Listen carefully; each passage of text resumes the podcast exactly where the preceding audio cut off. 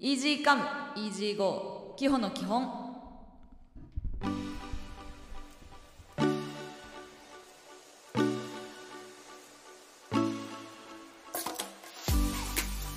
こんばんはパーソナリティのキホです。この番組は、えー今日で30回を迎えます。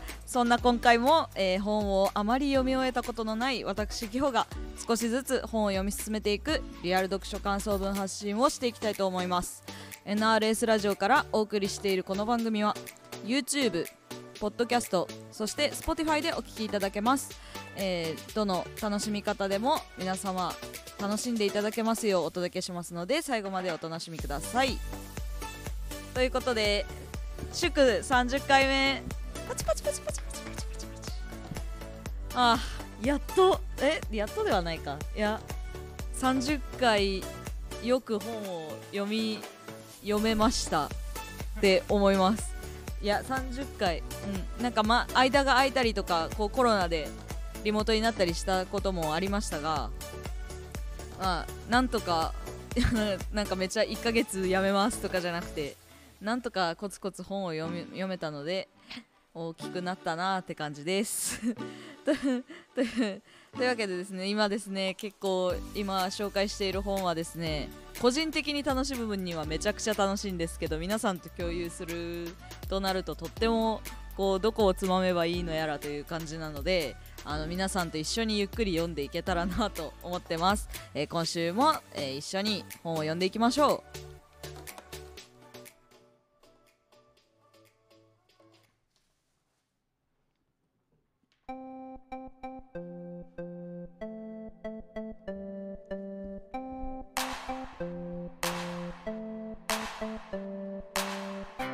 リアル読書感想文。このコーナーは少しだけ本が苦手な今日が少しだけ選んだ本を読み少しも飾らない感想を発信する少しも無理しないコーナーです、えー今週もご紹介するのは、えー元ピチカート5のボーカル野宮真紀さんの「おしゃれはほどほどでいい最高の私は最小の努力で作る」です、えー前回ご紹介したのは なんかジャパネットみたい。前回みたいな。前回はですねあのまあどこで出版どこ出版なのかとかですね野宮真紀さんのパーソナリパーソナルな部分について喋って結構時間ないないないってなってあのお洋服を少しだけお話しされてることを紹介したんですけど今回はですねあのめっちゃ難しかったんですよ。なんか最初読み自分にたで楽し本が楽しかったんですかね。なんかめっちゃ楽しんで読んじゃってあの全部言ってることの統一性がをに気づいてしまってそっから読もう一回読むみたいなことをしなかったんですよね。でもちょっと今日焦ってもう一回読んだら結構いろいろ見えてきたんで皆さんに共有したいなと思うんですけど。お 今週はえっ、とまあ先週はお洋服について野宮真紀さんが語ってる部分を、えーピックアップして読んだんですけど今週はですね小物の極意を野宮真紀さんが語ってるんではないだろうかって思うところをピックアップして読んでいきます。はい。小物ですね。私めちゃくちゃ大好きなんですよ。今日もピアスにメガネに時計にって感じで。気づいたらなんかよし今日はこのメガネかけてこれしてとかじゃなくてあなんかその辺にいつも置いてるんですよ。いつも。だいたい2日に1回とか3日に1回ぐらい使うものはあのサイドテーブルにバーって45個置いてあるんですけどそんな感じでなんか気づいたら小物してるっていう感じで小物が好きなんですね。私は。で野宮真紀さんの本のこの小物について語ってあるページを読んであなんかあねって思うことがたくさんありました。というわけでじゃあまず1個目いきましょう。1個目まあ今日何個紹介できるか分かりませんがとりあえず1個目。えーこれはですねこれもちっちゃいタイトルがあります。え1個目は1個目はあった。1個目。92ページ。イヤリング。ピアスで肌を美しく際立たせる。というタイトルです。もうピアスめっちゃ好きで。めっちゃ好きでっていうかあの結構たくさん集めたりしてるんですけどなんか正直洋服買うよりお金かけてるなって実感してて。であの野宮真紀さんはじゃあどんな風にピアスを楽しまれているのであろうかと思って。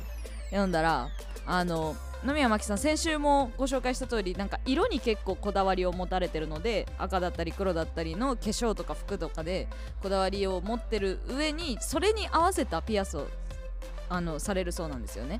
で野宮真紀さんといえば私も最初写真見た時にあのあこういう印象だなっていう色の印象的に赤いリップめっちゃ赤リップやんこの人っていう印象だったんですよ。で、まあ、この本にもなんかその印象をなんか自分のこだわりとして書かれてて赤い口紅はこだわりですみたいな感じでなんかそれを書かれてるんですけどそれに合わせてゴールドのフープピアスや大ぶりのエスニックなイヤリングで完成させてます。なるほどと思って。なんか大きいピアスするとかあの派手めなやつをつけるっていうイメージよりもこれだから私の顔はゴージャスになるとかじゃなくて私は赤い口紅をつけるからこれを選ぶんだとか私は黒のあのカチッと頼れる服を着るがゆえにその光を吸収されないように逆に光をこうあの放出してるキラキラしたものをつけますっていうのをこの92ページからのあのイヤリングピアスの話でも言ってるし前回紹介したあの困ったら黒に頼りますよっていう話でもおっしゃってるんでああねって思ったんですよ。私はもうどっちかというとなんかあつけたいけんつける。あこれ今日これみたいな感じ。今日これがいいなみたいな。ピアスを見て選ぶ。自分を見てピアスを選ぶっていうよりもピアスを見てよしってなるタイプなんでああねってすごい思いました。ちょっと勉強になりました。でなんやろ？なんか集めてるピアスも全自分的には全然種類が違うと思ってたんですけどパッと並べてるのを引いてみたら結構一緒だったんですよね色が。なのでこれから私のお洋服はどう変わっていくのかって感じなんですけど次行きましょうかね。あちょうど分身で見えない。よし。次。OK です。次ですね。これ私永遠のもう永遠の課題です、えー、次傘の話なんですけど傘もアクセサリーなのかなみたいなこれに書いてあるってことは。傘がおしゃれって思ってびっくりしたんですけどそのタイトルはえー、っとですね。そうこのめっちゃいっぱいあるんですよ。おっと。傘。傘傘傘。あった。えっとタイトルですね。お気に入りの傘なら置き忘れない。皆さん心当たりありませんか？傘忘れ物すること。これなんかの時も言いましたよね。傘。は何やったかいな？思い出せん。そう傘を置き傘するって話も多分前にもしたと思うんですけど本当に新幹線に傘を忘れるんですよっていう私なんですけどね傘ってだって雨降ってない場所に入ってしまったらなんか自分が傘いらないなくても大丈夫って思っちゃって外出たら雨降ってるのに置き忘れちゃうじゃないですか。でも野宮真紀さんはめっちゃこう考え方めっちゃおしゃれなんですけどなんかお気に入りの傘だったら置き忘れないみたいな感じで書いてあってでそれは何でかっていう話はまあ本に書いてあるんですけどそうですね。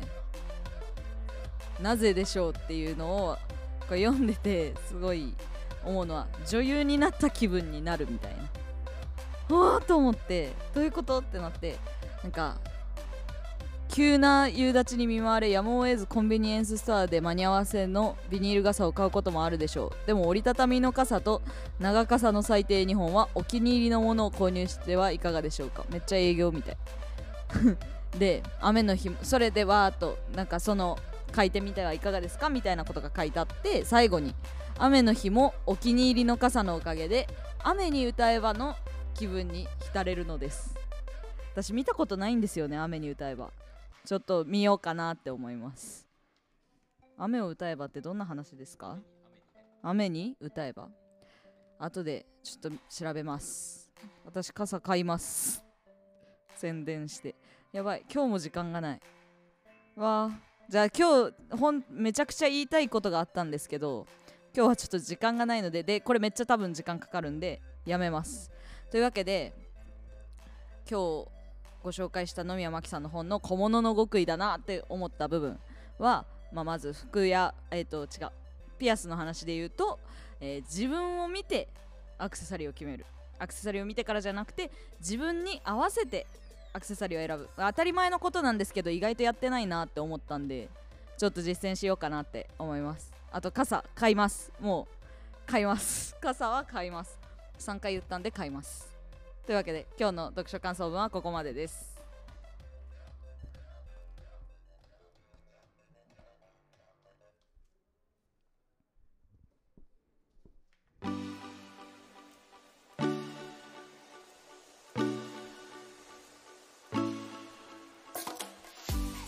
本日もお付き合いいただきありがとうございました。